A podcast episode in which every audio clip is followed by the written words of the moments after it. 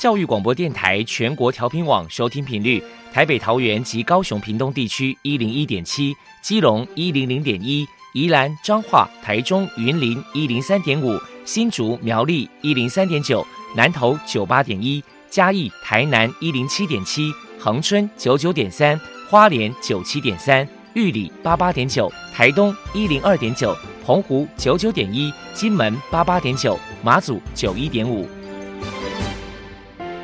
爱是包容，爱是牺牲，爱是分享，爱是服务。因为爱，特殊教育充满了无限的可能。用爱关怀身心障碍同学的未来，用心倾听资赋优异子女的心声。欢迎老师、家长、同学们，大家一起加入特别的爱这个大家庭。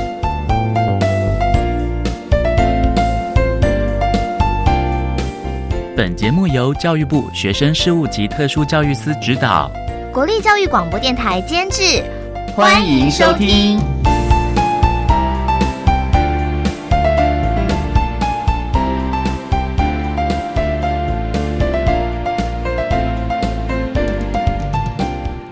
因为爱，我们在空中相聚。欢迎您再度收听特别的爱，我是小莹。这个节目在每个星期六和星期天的十六点零五分到十七点播出。在今天节目中，将为你安排三个部分。首先，在“爱的小百科”单元里头，波波将为你安排超级发电机单元，为您邀请台中市想想辅助科技协会的督导王俊凯王督导为大家介绍相关的资讯。另外，今天的主题专访为你安排的是《爱的随身听》，为您邀请国立嘉义大学特殊教育学系的系主任林玉霞林主任为大家说明，请耐心听我说，谈各教育阶段语言障碍学生教学辅导的策略以及注意的事项，希望提供家长老师可以做参考。节目最后为你安排的是《爱的加油站》。为您邀请嘉义县水上国小学前巡回辅导班的郑奇措老师为大家加油打气了。好，那么开始为您进行今天特别的爱第一部分，由波波为大家安排超级发电机单元。超级发电机，亲爱的家长朋友，您知道有哪些地方可以整合孩子该享有的权利与资源吗？无论你在哪里。快到发电机的保护网里，特殊教育网网相连，紧紧照顾你，一同关心身心障碍孩子的成长。Hello，大家好，我是 Bobo。今天的超级发电机，我们特别邀请到台中市想想辅助科技协会的督导王俊凯先生来跟大家介绍协会的相关服务。首先，我们先请王督导来谈一谈台中市想想辅助科技协会成立的背景，还有服务的目的是什么呢？想想的话，成立到现在啊，大约一年半的时间，主要呢是一个强调系统性沟通训练的一个协会。目前的成员呢是由语言治疗师、特教老师，还有职能治疗师跟相关的人员组成。最主要呢是希望能够运用辅助科技，还有辅助沟通系统的相关的策略、服务、设备跟介入计划，来改善呢特教生面临的这些相关的问题。希望呢提供一个学术跟实务应用交流的一个学习的平台。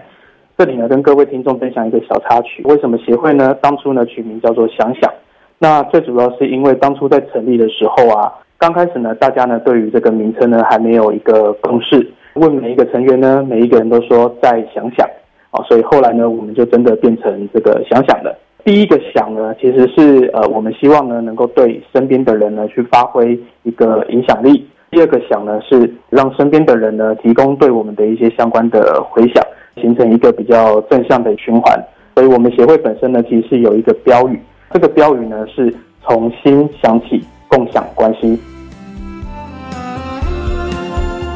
接下来呢，我们就请王督导来介绍一下协会的服务对象有哪一些条件，还有服务的项目包含了哪一些。我们的服务对象的话呢，其实现在主要分成就是成人、儿童跟青少年。那在成人的部分的话呢，包含了像失语症、运动性的言语障碍或是吞咽障碍等。哦，那这个部分呢，主要会由语言治疗师呢来提供后续的相关的服务。那在儿童及青少年的部分的话呢，就包含了发展迟缓。智能障碍、听觉障碍、语言障碍、学习障碍，然后泛自闭症，以及注意力不足过动症，好，甚至像脑性麻痹、多重障碍等等，这些呢，其实都是属于我们的服务对象。现阶段的服务项目的话呢，主要呢有四点。第一点呢是提供辅助科技的相关的应用的课程。那这个应用的课程的部分的话呢，包含了例如说像沟通辅具的训练，还有后续的一些相关的应用。第二个的话呢是提供时段疗愈的课程。那时段疗愈的课程的话呢，呃，以目前提供的服务的项目包含了认知学习、语言治疗、物理治疗、职能治疗，还有一些像沟通训练的相关服务。第三个部分呢是属于真能课程。那真能课程的话呢，其实主要呢分成对家长以及对专业人员好提供像成长课程或者说精进课程等。那第四个的话呢，就是寒暑假的一些托育的一些相关的服务。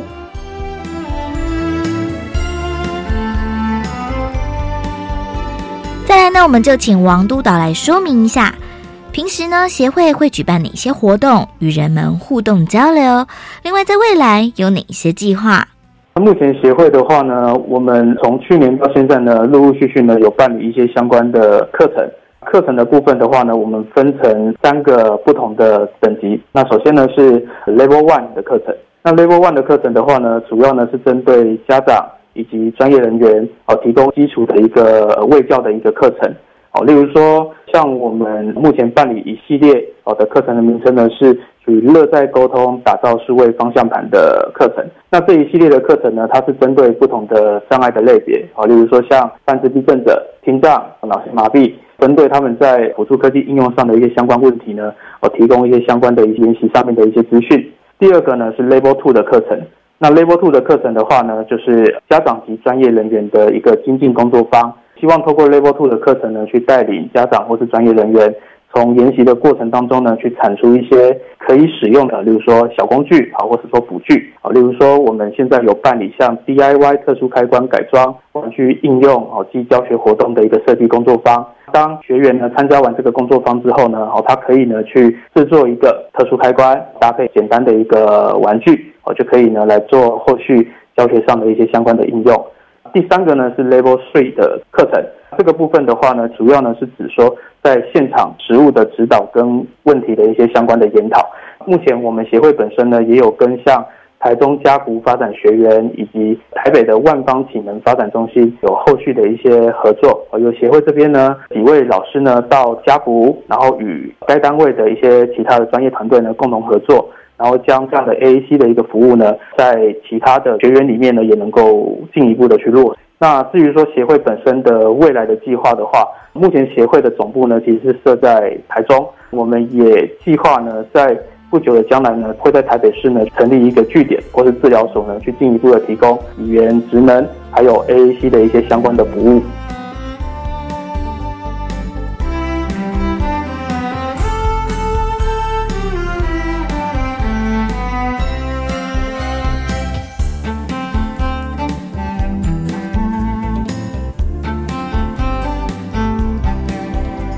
如果民众有任何的需求或者是问题，关于台中市想想辅助科技协会的联络方式是：协会的地址呢是在台中市南屯区黎明路一段两百八十三号。那协会的电话呢是零四二四七零零一八九。那如果各位想要进一步去了解协会的相关的资讯的话呢，其实只要在呃 Google 或是雅虎的搜寻上面呢去搜寻想想辅助科技协会。那上面呢，其实都有网站或是社群呢，可以进一步的去认识我们。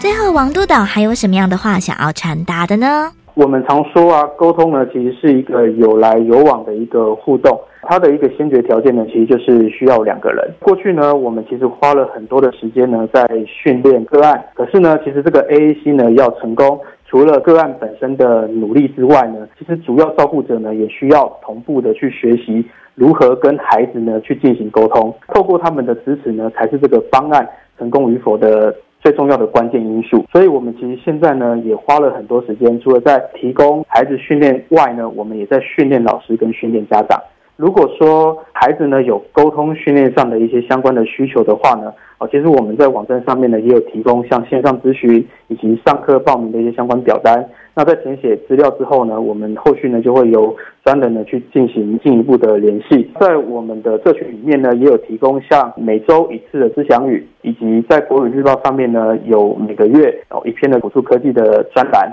那这一些呢都可以帮助各位呢去认识辅助科技呢在特教生上面的一些相关应用。最后就是说，如果各位呢对这个领域呢有兴趣的话，欢迎加入我们这个团队呢，大家一起努力。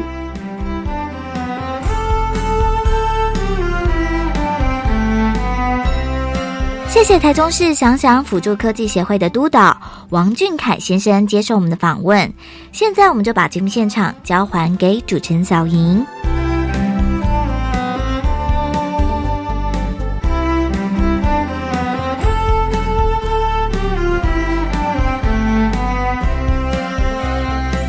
谢谢王俊凯督导以及波波为大家提供的有关于辅具科技的相关资讯，希望提供家长、老师还有同学们可以做个参考了。您现在所收听的节目是国立教育广播电台特别的爱，这个节目在每个星期六和星期天的十六点零五分到十七点播出。接下来为您进行今天的主题专访。今天的主题专访为你安排的是《爱的随身听》，为你邀请国立嘉义大学特殊教育学系的系主任林玉霞林主任为大家说明，请耐心听我说，谈个教育阶段语言障碍学生教学辅导的策略以及注意的事项，希望提供家长、老师还有同学们可以做个参考啦。好，那么开始为您进行今天特别的爱的主题专访，《爱的随身听》。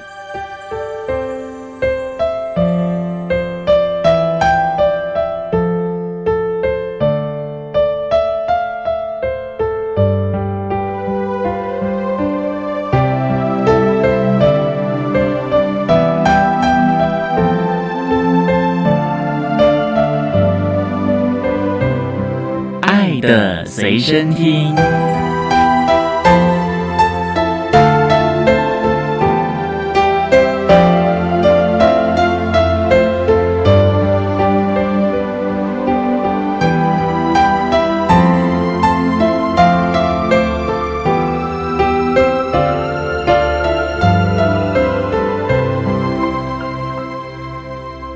今天节目中，为您邀请到的是国立嘉义大学特殊教育学系的系主任林玉霞林主任。主任您好，主持人好，各位听众大家好。今天啊，特别邀请主任为大家说明，请耐心听我说，谈个教育阶段语言障碍学生教学辅导的策略以及注意的事项。那首先啊，要先请林主任为大家说明什么是语言障碍啊？是超龄呆还是口疾还是什么呢？我就先跟大家介绍一下，语言障碍的意思就是说，儿童的语言理解跟他的语言表达与同年龄的孩子呢比较有显著的偏差或者是落后的一个现象，称它叫做语言障碍。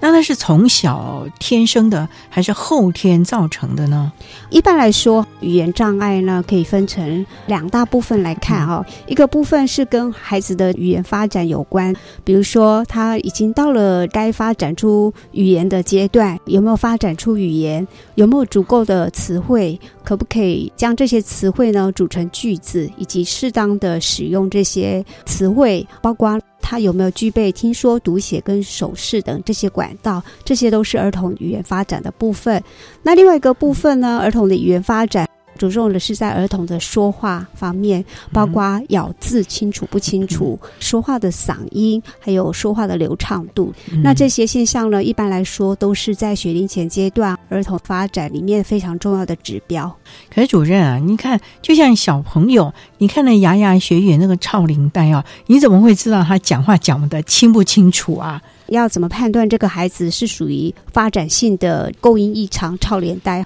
是发展性的呢，还是属于生理性？我们可能很需要去觉察的是孩子发展的一个里程碑有没有吻合的一个关系哈。那一般来说，孩子三到五岁的时候，也常常会出现所谓的。发展性的口疾，或者是在六岁之前，孩子都会有咬字不清楚。其实这个都是还蛮正常的，所以在这个部分应该可以提早发觉吧？是是，我们也都很提倡父母亲尽早能够去发现、觉察孩子的问题，寻找资源，特别是现在的早期介入啊，或者是医疗体系的治疗师啊，这些资源其实都非常的丰富，都可以提供给孩子及早。介入、及早干预、早期发现，将来入学之后呢，语言能够回到一般孩子的轨道，这个现象是非常的容易啊。郭主任呢，如果发觉孩子好像有一点点跟其他孩子发展不太一样，这个时候应该是去看哪一个科别啊？好像没有语言障碍科哎，语言障碍通常是在医院里面的复健科，复健科啊是。所以要去看复健科的门诊，对，由复健科的医师评估。如果说是要发现，在幼儿阶段，通常会透过健儿门诊，比如说预防注射，小儿科医师呢，他们会筛检儿童的问题。比如说，这个孩子在不同的发展阶段，哈，语言应该到什么程度？那他们会去做发现。那如果发现有些孩子是没有通过的，会告诉家长，可能要去特别注意孩子是不是有迟缓的现象。所以，如果说是这样子的话，通常会被转介去复健科进行语言治疗。在复健科里面有这个语言治疗师，现在要经过转介，在确切之后才能够进行相关的语言治疗啊等等的措。施了啊！好，那我们稍待要再请国立嘉义大学特殊教育学系的系主任林玉霞林主任，再为大家说明，请耐心听我说，谈各教育阶段语言障碍学生教学辅导的策略以及注意的事项。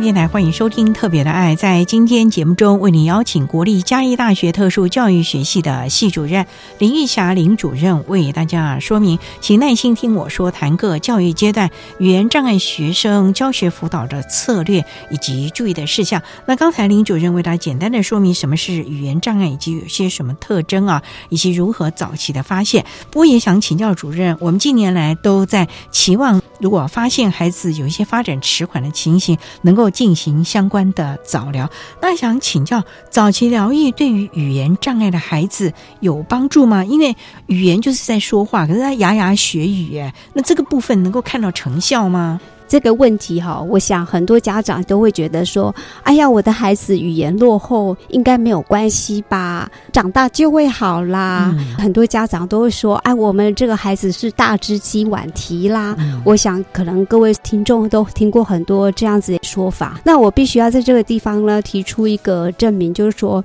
其实从近代大脑科学的研究啊，我们可以发现，零到六岁呢是我们大脑发展最重要的一个时期。其实六岁之前的孩子呢，他的大脑、神经元还有这些突触的生长呢，大概已经完成了他人生所需要的百分之八十。所以零到六岁这段时间的语言刺激，还有语言的理解、语言的表达的连接啊，对孩子未来的社会技巧还有他的学科学习，其实都是非常非常重要的。所以这个时候其实都已经发展的差不多了。是，那这样早疗还有用吗？因为你既然已经都发展的差不多了，不不不，就是说要趁零到六岁这个阶段去促进他，去改善，因为这个是一个关键期，你就是必须要在零到六岁这段时间给予孩子大量刺激，在他这个关键期还没有关上之前，你都还有办法去弥补，否则的话，将来要花更多的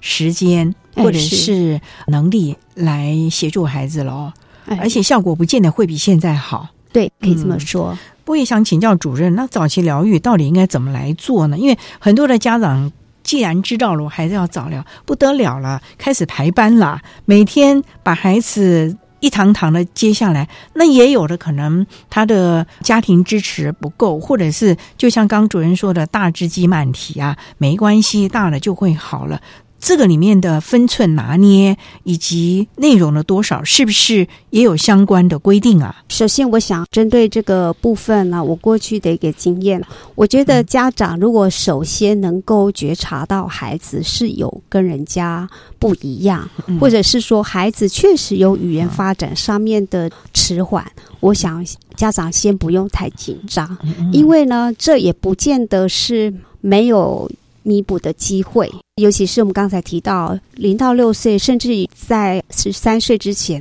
采取适当的措施呢，这些问题都可以得到非常好的改善。所以家长的心呢，先稳定下来，接下来就是咨询专业的人员，比如说到医院的复健科，寻求。语言治疗师的协助进行语言治疗。那另外呢，家长也可以参加一些家长团体、家长协会，去了解其他的家长所经过的历程，他们是怎么样把孩子带过来的。我想可以透过同才之间的学习。可以有很好的经验哈，可以增加对孩子教养方面的信心。这点啊，真的是可以请教一些过来人的经验啊。我也想请教主任了，也有可能啊，家长会有一个问题，就是孩子在进行早疗回家总要练习，就一直纠正孩子不对，重新讲一遍，这样会不会揠苗助长了呢？这个问题呢，我们在现场也经常发现。我常常觉得很多家长遇到孩子被诊断出有语言障碍，家长都很。急，都很希望说能够在很短的时间内呢，就能够看到治疗的一个效果。事实上，这样的做法也不一定是正确的。我常常觉得家长有几件事情不可以做，比如说不可以刻意的去纠正孩子的错误，比如说很急着说你说错了，还有呢，不要让孩子成为众人注意的焦点。就是不要刻意在很多人面前指责孩子的不是，然后也不要对孩子的表现不良呢表现出沮丧跟不悦，还有不要刻意去标签这个孩子，还有不要打断孩子说话，不要批评孩子的说话行为。以及不要替孩子接话，其实这些你都能够避免，用很平常的心，然后再配合治疗，孩子这个语言障碍的现象呢，都会有很大的改善。所以这一点呢，家长真的要谨记在心啊，千万不要太急，因为有的时候太急了，反而阻挡了孩子继续练习的这个心，反而让他从此闭口了啊。好，那我们稍待啊，再请国立嘉义大学特殊教育学系的系主任林玉霞林主任，再为大家。说明，请耐心听我说，谈各教育阶段语言障碍学生教学辅导的策略以及注意的事项。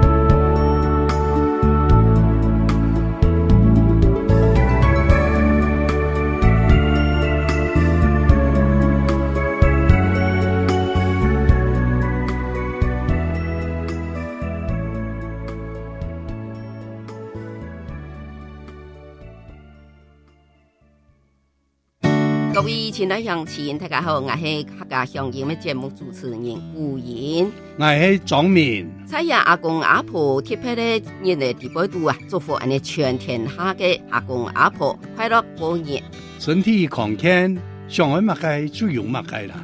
记得咯哈，到礼拜六、礼拜日嘅早晨头六点到七点，一天到樹堂客家乡音节目哦。媽媽，我刚刚跟爷爷奶奶讲完电话，现在好想去找他们玩哦。放心，我跟你爸早就安排好了，八月的第四个礼拜天，我们一起去找爷爷奶奶。哎，为什么是八月的第四个礼拜天呢、啊？哦，因为这一天呐、啊、是祖父母节呀、啊。那我要唱歌给他们听，还有，我有看到教育部跟全国家庭教育中心办了好多活动，可以带着爷爷奶奶一起去哦。以上广告，教育部提供。管那么的水，罗嘎西木啊！大家好，我们是 OK 合唱团。您现在收听的是教育电台。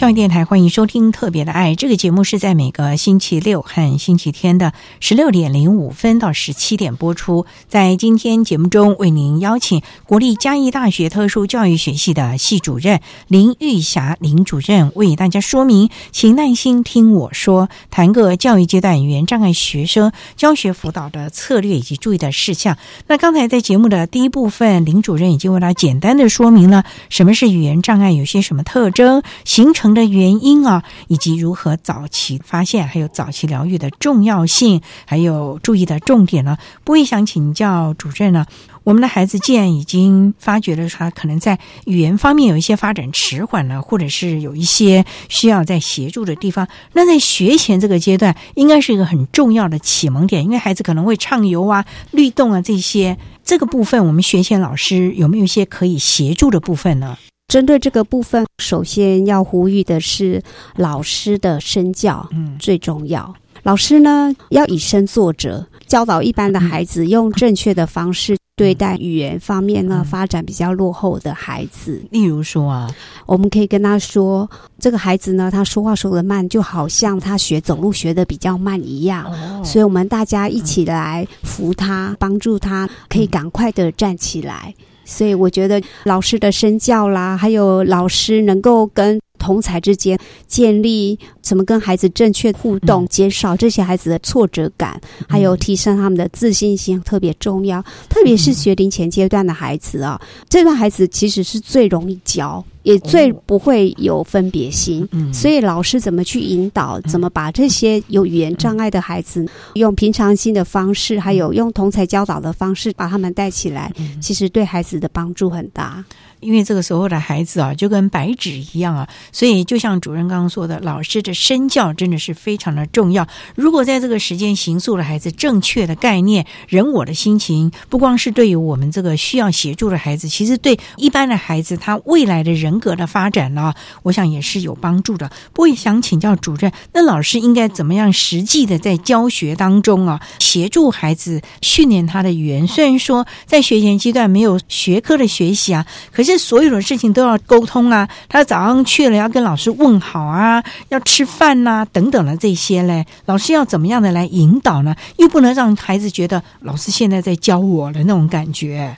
我想在教学的部分啊，老师要提供一个正确的示范，就是说老师要用正确的方式去引导语障的学生，请他慢慢的說。然後把話說得清楚，也要教導一般的孩子怎麼樣去回應這些孩子說話的方式。大量的语言刺激，把语言活动融入游戏中，然后使用大量的图卡啦、字卡啦，还有文字啊、绘本啊，其实都对于语言障碍的孩子有很大的帮助。那主任这个时候不需要我们所谓的沟通辅具介入了吧？有的老师就觉得说。他都听不懂，也不会讲啊，造成了他的沟通人际的问题。干脆我们弄一些沟通辅具，他按一按就可以啦。可是这样会不会就影响孩子变成依赖了？其实沟通辅具还是有它相当的功能跟作用。不过沟通辅具，我个人的看法了，我把它放在当孩子完全没有办法训练出语言的时候，或者是在训练语言发展的过程当中的一个媒介。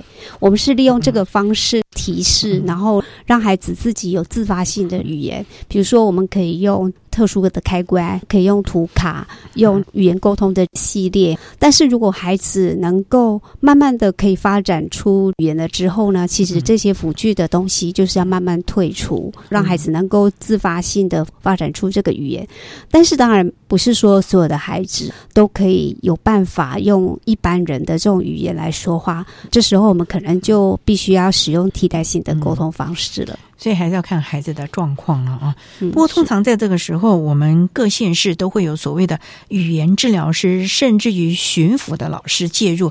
一般幼儿园的老师应该怎么跟他们合作呢？因为像这些专业人士专团进入的时间，大概一个学期了不起几次吧。剩下的时间其实看他原班的老师，哎，老师应该怎么样的来学习，甚至来辅导孩子，而不是这些专团人员来了就把孩子交给他们，然后他自己去做别的事了。所以我想跟特教老师合作。跟特教老师还有相关的这些知识系统呢，能够沟通配合，充分了解孩子的问题，以及治疗师或者是巡抚老师可以用什么样子专业的技术辅导在普通班的这些老师呢，帮助这个孩子能够学得更好。我想这方面的沟通配合非常的重要，所以这一点呢，真的是大家都必须要特别注意到的啊。那语言治疗师在这个部分可以提供哪一些的协助呢？因为毕竟不是要到医疗体系。进来也就那么短短的时间呢，对，所以治疗师可能要写下在平常课堂可以做的一些简单的一些技巧，或者是训练方法。比如说，有些孩子可能是口腔动作的训练度不够，所以治疗师可以告诉他说：“你要让孩子多做一些吹吸气的练习，或者是口腔的运动。”其实有很多的方法都是可以交给普通班的老师，让普通班老师在平常的课室中就可以去配合训练。因为我们语言毕竟是平常就需要运用到的，所以呢，他所有的训练其实也应该在日常生活当中去训练，不要特别的把它抓到某一个环境当中去练习，那就有一点点特别了啊，也让孩子的心里会觉得自己是特殊的了。所以呢，我们的老师要特别注意了。好，那我们稍待啊，再请国立嘉义大学特殊教育学系的系主任林玉霞林主任再为大家说明，请耐心听我说，谈个教育阶段语言障碍。学学生教学辅导的策略以及注意的事项。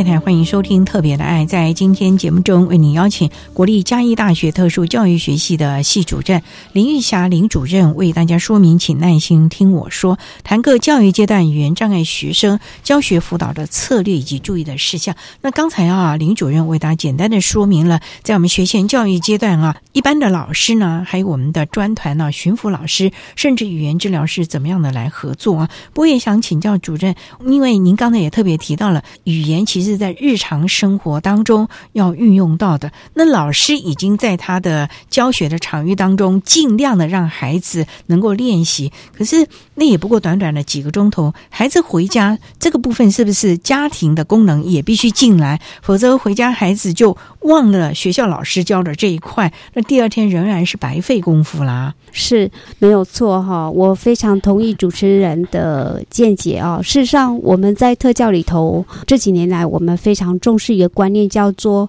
家长充权、家长赋权，也就是 empowerment。也就是说，我们希望能够训练家长，能够成为孩子最主要的一个力量。因为毕竟呢，老师接触孩子的时间也不过是八个小时，但是呢，回到家里。家长哈面对孩子的时间其实是更长的，所以我要呼吁家长有几个做法。第一个就是对孩子的障碍特质要有充分的了解跟接纳，让孩子能够知道他们的子女适当的发展的阶段，还有呢怎么样子提供孩子适当的治疗。第三点呢，我要提到可以提供家长相关的一些讯息啦，比如说语言治疗啦，或者是亲子教育啊这些的措施。第四点呢，就是鼓励家长呢参与一些家长团体，然后了解。别人或者是一些楷模家庭的一些教养方式，然后培养家长能够主动参与，成为老师的一个合作伙伴。不过这毕竟是比较专业，主任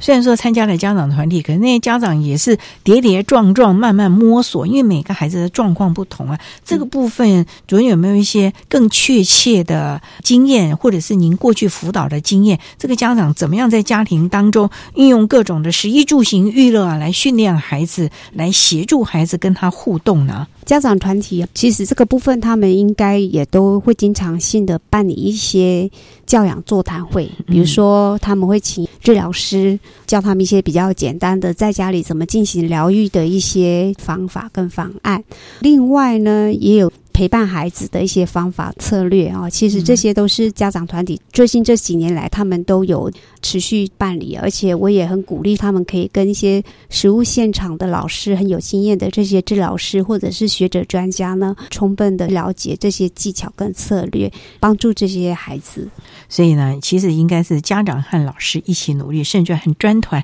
一块的来协助孩子了。不过也想请教主任，孩子经过了学前进入小学，那小学就有。很多像国语文呢，就必须常常被叫起来，所谓的注音符号啊，甚至于朗读课文啊，那这对我们的孩子来说，其实是一种蛮可怕的折磨。那越怕被叫到，就偏偏要点到他这个部分。主任有没有什么建议？尤其小一的老师啊，该怎么样的来协助孩子不要害怕？因为基础的教育还是很重要的，尤其注音符号关系到他未来说话清不清楚啊，表达是不是能够适切，一个很重要的一个基本呢？所以我想，这时候转型就很重要了。当我们把在学龄前阶段呢，有这些迟缓的孩子，不管是在语言方面或者是其他方面有迟缓的孩子，哈，在衔接进入小学的时候，都要跟学校做充分的。沟通，让这个老师、让学校校长还有主任能够知道，有一个孩子他可能在语言发展上面是比较慢的，他将来要进入这个学校、这个班级，在老师的辅导的技巧方面也要特别的注意，比如说不要刻意去点这种有语言障碍的孩子上来念课文，以免造成他更尴尬。其实这些转型的这种讨论啊、沟通，其实都非常重要。不过呢，小学开始同才啊也是很重要的。这个时候是老师说，所以我们小一、小二的老师应该怎么来协助孩子在班级上？否则这孩子一念课文或者是一讲话，其他孩子就知道这个孩子跟一般人不太一样哎。所以我想到了国小教育阶段的时候，老师的敏感度。同理心就很重要了，尤其小一、小二的孩子特别的敏锐，可以觉察出班上可能有哪些孩子有潜在的问题，能够适时的教导一般的孩子用平常心、正确的方式对待他们，所以老师的身教非常的重要。所以这点也是要特别特别的提醒大家了。所以呢，我们在小学的阶段，所有的老师应该来协助孩子。不会想请教主任，慢慢的，现在有很多的语言都开始在我们的小学阶段，什么英语啊，甚至于母语，这个。不就会让我们语言障碍的孩子更加的麻烦了吗？他连国语都讲不清楚了，你要他去其他语言，这不是很难为人家吗？所以这个部分是很需要运用到特殊教育的精神，就是要适当的调整，应该看孩子的能力跟需求哈，去调整他应该要学习的内容。那当然，我们也不能够因为这样就。不教孩子语言，因为事实上他也会觉得他自己为什么都跟人家不一样。因为同学都可以说几个英文，可是他不会，所以可能教他一些比较功能性的，或者是他比较可以达到目标的词汇，让他有成就感，而不是说要他去学会非常高深的或者是很复杂这种语言的语法。可能我们在课程上面就是要着重这样子的一个精神。嗯，现在可能阅读的能力就要特别的加强了，因为他或许可以在阅读当中找回自信，或者是增加一些心情的抚慰咯。嗯，所以这个部分呢，真的也要提醒我们相关的老师还有家长了。好，那我们稍待要再请国立嘉义大学特殊教育学系的系主任林玉霞林主任，再为大家说明，请耐心听我说，谈个教育阶段语言障碍学生教学辅导的策略以及注意的事项。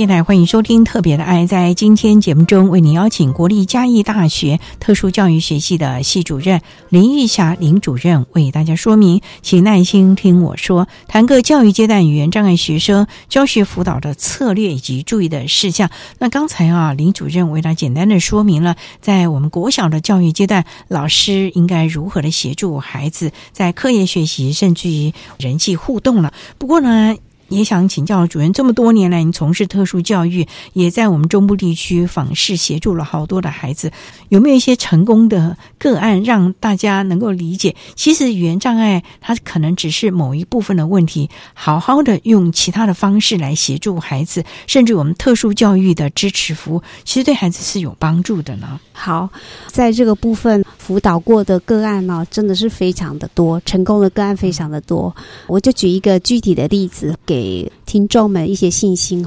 我辅导这个孩子呢，现在目前是大三的孩子。哇！记得他小的时候没有很明显的有感官的缺陷，就是他听力是正常的，他的智力也都很正常。但是这个孩子呢，一直有构音的问题。我所谓的构音的问题，就是说他的舌尖没力，所以他的的发不出来，他都会割。他有很明显这样子一个现象，导致。他在整个语言表达的时候啊，有些音一般的人就觉得他讲话很不清楚。这个妈妈来找我，我就跟她说：“以我看，你这个问题其实不是很严重，因为孩子没有智力的问题，也没有感官上的问题，大概需要排一些语言治疗。”后来这个妈妈就排了还蛮长一段时间的语言治疗。后来这个孩子咬字不清楚的现象，是一直到国中才慢慢的好转。所以他其实经历了蛮长的治疗时间，哇！那这段时间对他来说，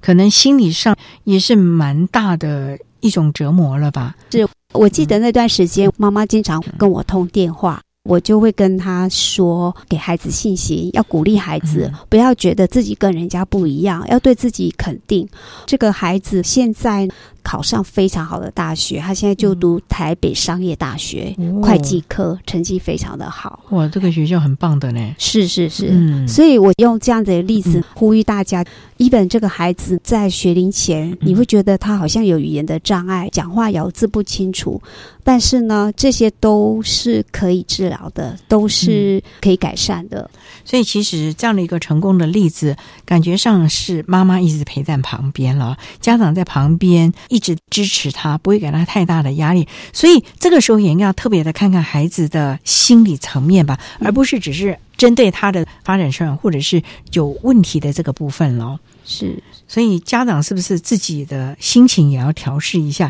不要认为说，哎呀不得了啦，每天愁眉苦展的啦。对，家长本身的压力啊，这个部分是这几年很关注的一个议题。很多的家长遇到了教养这种有特殊需求的孩子啊，他们都会面对很大的教养上面的压力啊。所以我也常常鼓励家长要走出来，还有呢，要面对问题。找出解决的方法。那么，所谓的走出来呢，就是寻求协助，比如说去找专业的治疗师，或者是医疗团队，或者是学者专家，还有呢，去找家长团体。我觉得这些都可以很有效的去改善，还有去找资源，比如说他们可以去听打听哦，哪一些治疗的专业啊是治疗的很好的。那我觉得家长都会跟住老师，找出把孩子带起来的一个方法。透过这样子一个过程，家长把孩子成功带起来之后，其实对家长来说是一个很有成就感的一件事情。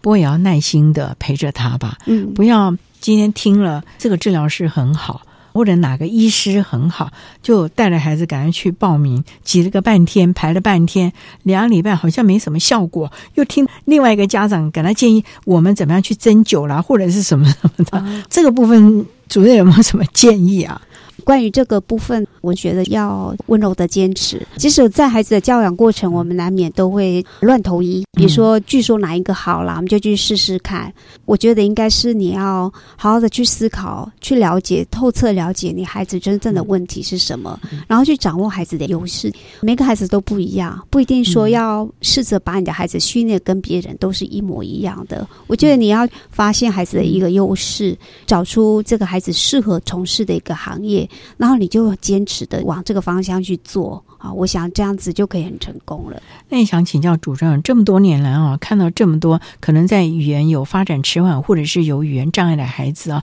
到了他们大了进入社会，在职场上会不会因此受到一些的困难呢？我觉得在职场上，人家可能比较在意的，其实不是你的口齿表达的能力，而是你的态度、做事的态度。像我们工作在学校单位，我们也经常遇到很多纯恶劣长大的孩子，他们工作态度非常好，大家并不会刻意去注意到他可能因为纯恶劣。引起的咬字不清楚，因为这种现象其实到长大都还是会存在的。但是大家可能会比较在意的是做事的风格，还有他做事的态度。所以这个部分还是要特别的提醒。其实你做人做事的态度，对于事情的责任感以及自我负责。我觉得这才是一个非常重要的，因为我们也看到了很多身心障碍的孩子，当他们长大成人之后，因为自己的努力以及付出，在职场上都有很棒的表现的。所以不要因为你的障碍而裹足不前。可是重点就是在你的这个过程当中呢，家长早聊。不要疏忽了，而我们每个教育阶段的老师也要特别的去协助与辅导支持了啊！我想这个部分呢是大家应该群策群力了。那我们今天也非常的谢谢国立嘉义大学特殊教育学系的系主任林玉霞林主任为大家说明的，请耐心听我说，谈个教育阶段语言障碍学生教学辅导的策略以及注意的事项。非常谢谢主任的说明，谢谢您，谢谢。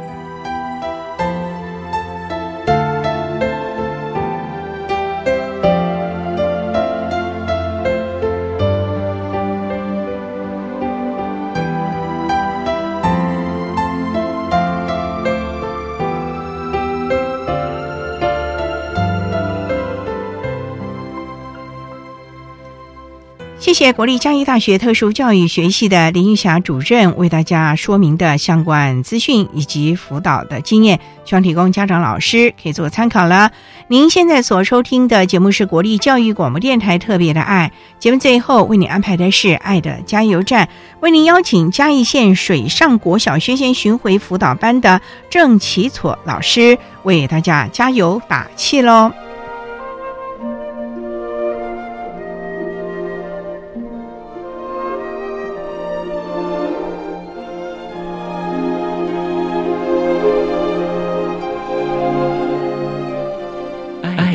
加油站。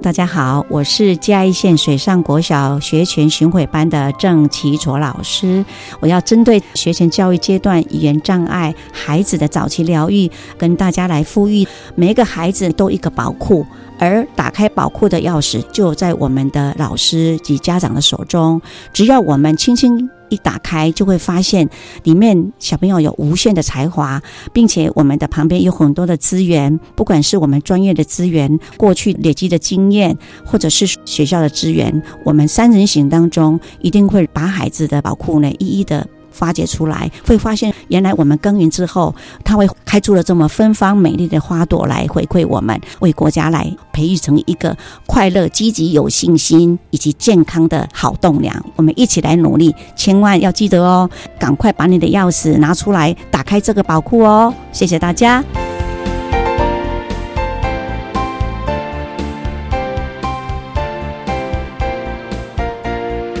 今天节目就为您进行到这了，感谢你的收听。在明天节目中，为您邀请嘉义县水上国小学前巡回辅导班的郑启措老师，为大家分享多元沟通的管道，谈学前教育阶段语言障碍学童早期疗愈的重点以及注意的事项，希望提供家长老师做个参考了。感谢您的收听，也欢迎您明天十六点零五分再度收听特别的爱，我们明天见了，拜拜。